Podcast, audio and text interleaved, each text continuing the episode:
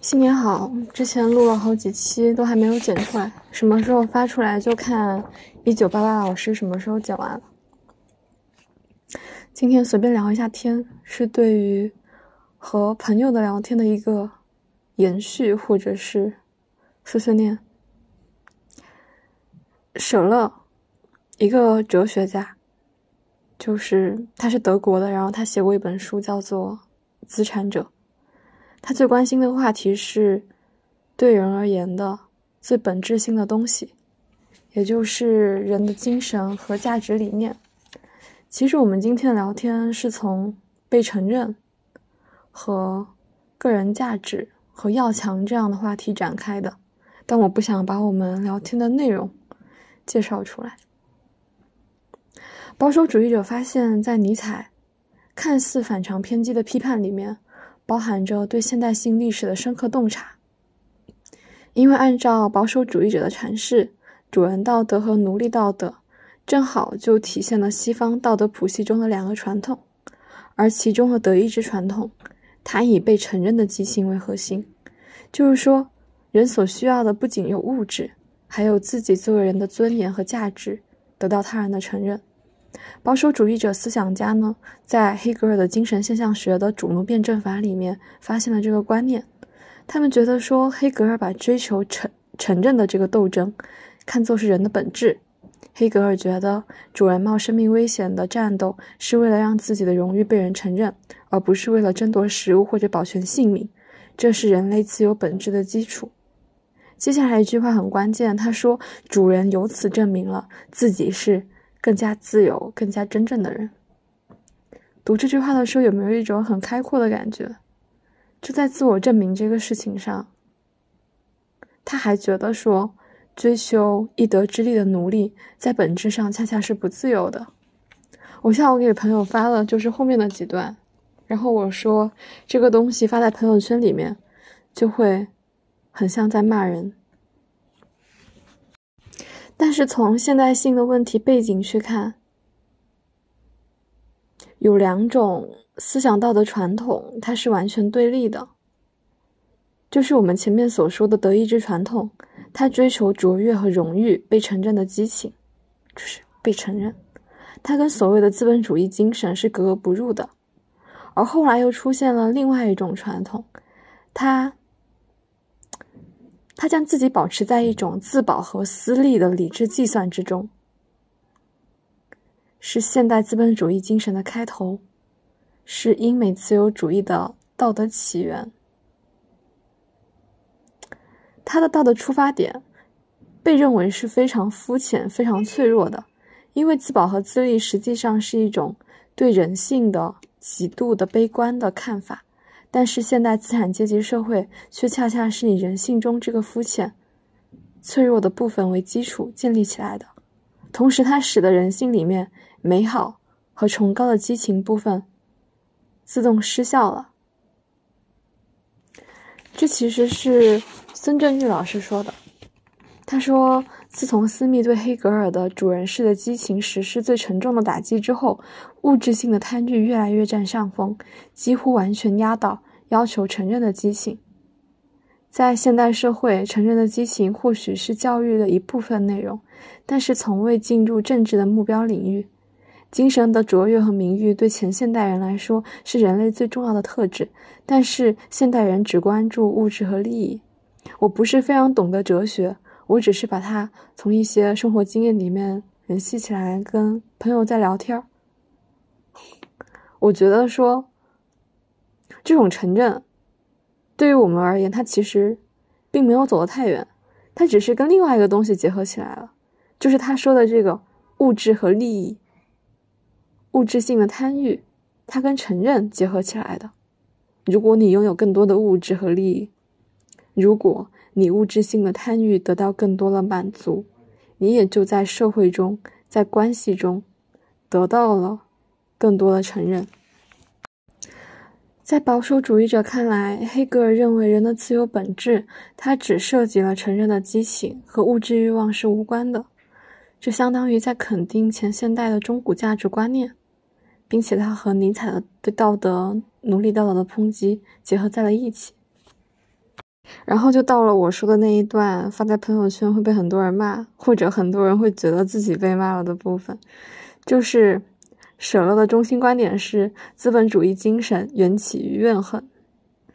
你们如果有兴趣的话，可以去翻这本书，是舍勒的道德建构中的怨恨。嗯，中中文版是在舍勒选集的上卷，上海三联书店九九年的版本，四百零九页。舍勒的怨恨这个论题，他继承了尼采对奴隶道德的批判。他觉得说怨恨是报复心、嫉妒心等等弱者心态受到压抑之后形成的一种特殊的心理动力。怨恨的根源都和一种特殊的把自身与别人进行价值攀比的方式有关。每个人都在攀比，这是资本主义精神气质的一个源头。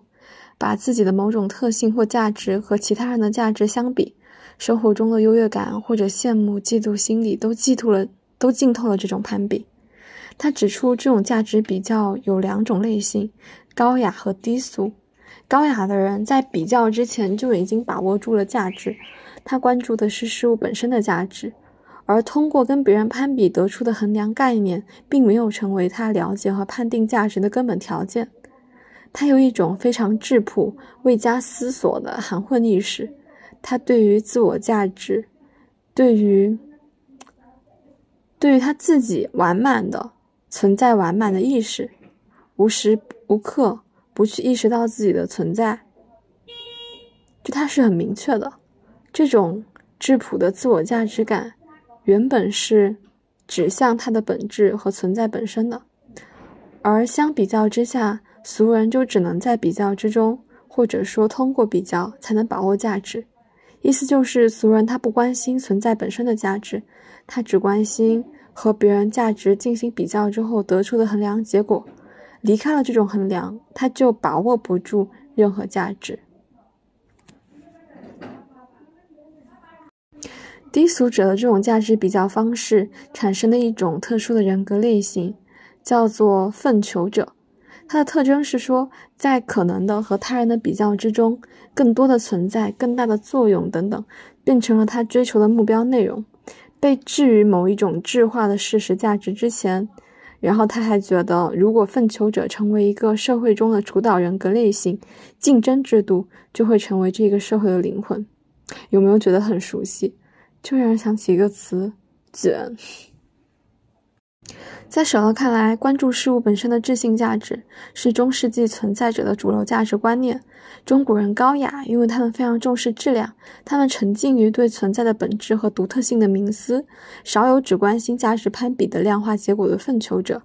他觉得中古人很少跟别人进行攀比，原因是在中古的观念里面，每个人的位置他都是由天命安排好的，他只需要在这个位置上履行好自己的特别义务。他的自我价值感和他的要求也只能在这个位置内部产生。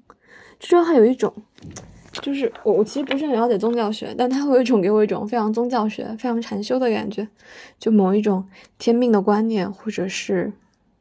就有一种注定的感觉。我可能表达的不是特别的准确。但与之相反的，舍勒觉得说，俗人的攀比和奋求者的竞争是资本主义社会的心理特性。攀比和竞争者总是希望去追求更多的价值跟它的存在。放到今天，可能是更高的成绩、更好的排名、更好的大学、更高的学历、更贵的车子、更好的房子、更高的官职，等等等等。于是，每一个位置都变成了这场普遍追逐中的一个暂时的起点。所以，由这种价值理解方式，就产生出了舍勒他觉得的资本主义现代人的这种类型。他觉得这种现代人的体验结构中最重要的要素，就是无限制的工作欲和盈利欲。到了这个 part，可能可以推荐一下纳布奈斯最新的一期《如山青和樊恒录》的，是关于中信出版社推荐的一本书，叫做《毫无意义的工作》。按照舍勒的历史社会学研究，在中古时代，是工作和盈利是受到和身份相符的生计观念引导和限定的活动。一旦它超出这种观念的限制，就变成了一种以财富本身为目的的、和生计需要没有关的获利的活动，就变成了一种资本主义经济伦理的典型体验。这种体验对于更加古老的类型来说，多少是由生活需要支配的任意活动；但是对于现代人来说，就变成一种本能的、无限制的了。舍勒证明，这种现代人类型以及他的体验构成的形成，对资本主义社会的生活态度和形而上学的理念都产生了决定性的影响。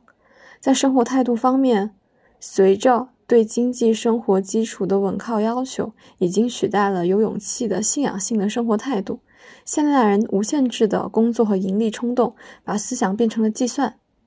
用理智取代激情，让数量支配质量。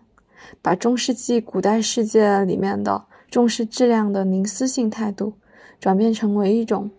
重视数量的计算性态度。一切的知性价值都转化成可以计算的利益。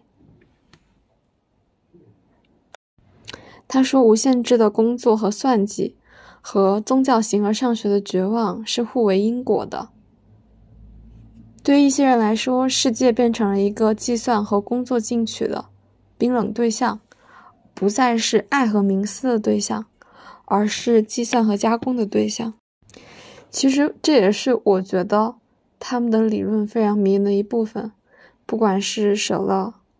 还是黑格尔的精神现象学，就是它是切实的和你的生活，还有你曾经的伤痕和伤痛结合起来的。就很像马里翁的情爱现象学那样的迷人。然后我就不说什么哲学家了，主要是我读不懂，我觉得他离我的生活好远，就很难直接的产生那种感动和共鸣。按照现代性叙事的主流观点，粪球和竞争没有什么不好，竞争才能带来进步。在竞争中才能培出新式的资本主义精神，也就是冒险而精力充沛的工作和巧妙处理经济事务的能力。它成为了现代社会发展的真正动力。这特别像衡水中学，就是学生不能没有考试，不能没有排名，对吧？不能没有排名上滑下滑的计算，不能没有公式榜，不能没有成绩单。因为这些东东西，它才是在竞争中去培养你的奋斗精神，它让你冒险而精力充沛，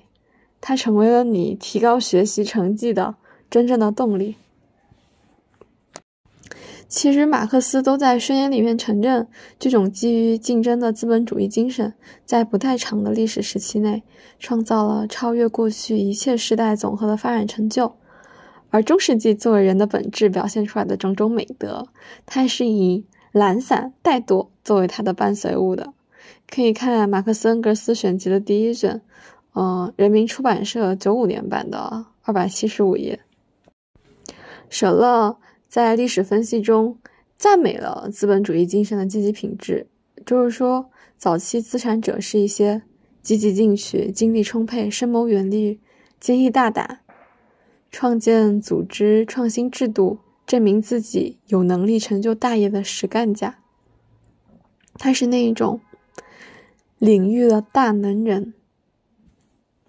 而且他引用松巴特的研究成果指出，早期真正创业有成的资产者，不是精打细算，而是慢慢扩展自己生意的小生意人的类型。就是他不是这种人，他是那种具有王者气质的。干大事的那种类型，很多都是当时的雇佣兵头，嗯，一些党派的一些首领，或者是眼界非常开阔、头脑非常敏锐的封建领主，或者是有重商意识的国家官员，他们是一些属于英雄和天才类型的人。舍勒觉得，但是这些创业者，不管他们表现了怎样的王者气度，就是他最初的心理动机和人格类型，依然是作为奴隶道德的怨恨，是从最初的贪生怕死的自保，发展到后来追逐私利的无穷贪欲和算计，也就是霍布斯、洛克、斯密传统的那种英美式资本主义的特殊精神特质。他提出本质领域的一个本质现实。就是现代性叙事只看到种种用财富增长衡量的进步现象，无论现代社会的竞争制度带来何种进步，它在价值领域的后果都是灾难性的，因为一切奋求和竞争都基于攀比，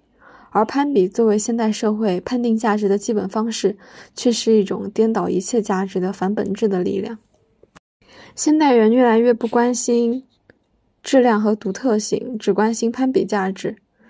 那中古时期以质性价值为中心的价值评价体系，就全都失效了。生命价值其实是这样的一种信念，就是生命它本身就值得形成，在生命的无目的的纯表达里面，就已经体现着诸多自身蕴藏的价值。这是舍勒在《资产者与宗教力量》这本书里面说的。而现代道德序列最深刻的转化，就是生命价值隶属了有用价值，这是一种价值观的彻底倾覆。职业工作重于生活记忆，创造效益的能力高于生命的纯表达，高贵是隶属于有用的。结果，生意作为一种独立存在，它的增长、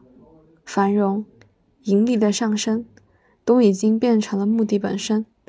对任何人的福利和痛苦的回顾都消失了。他指出，古代人幸福的原则是用最低的限度的惬意事物和有用事物去获取最大的惬意享受，所以他们非常注意提高从最单纯的随处可见的事物中获取最高享受的能力，比如说大自然。而这种提高带来的安平、恭顺、贞洁、冥思。和亲近神圣事物的生活态度，使得他们能够在那种物质普遍匮乏的条件下，具有远远高于现代人的幸福感受。而现代人的幸福感觉走到了古代理想的反面，就是用用最大的限度和惬意事物，去获取最低限度的享受。他说。一七八九年之后的人已经不知道生活的欢乐是什么东西。十八世纪对人类幸福将随进步增长的梦想，已经随着物质进程残酷的被毁灭了。这里面最突出的表现是资本主义异化的辩证法，最终谁都得不到现代文明生产的不计其数的惬意事物的好处。哪里工作强度，哪里工作量最大。享受能力和享受艺术就可以降低到可以想见的最低的程度，不计其数的惬意刺激，恰恰在扼杀享受的功能以及其文化。周围的环境越是五光十色、欢坡欢快、嘈杂喧闹、充满刺激，人显得越少欢乐。他说：“这是我们大城市娱乐文化的意义。”这是舍勒的。一篇叫做《受苦的意义》的文章，也是在《舍勒选集》的上卷。其实今天的碎碎念里面没有什么自己的观点，说来说去只是把从书上看到的东西再讲了一遍。我觉得我在再说一遍的过程之中，获得了一些平静和收获。不知道这样是不是好的，但是这么做了。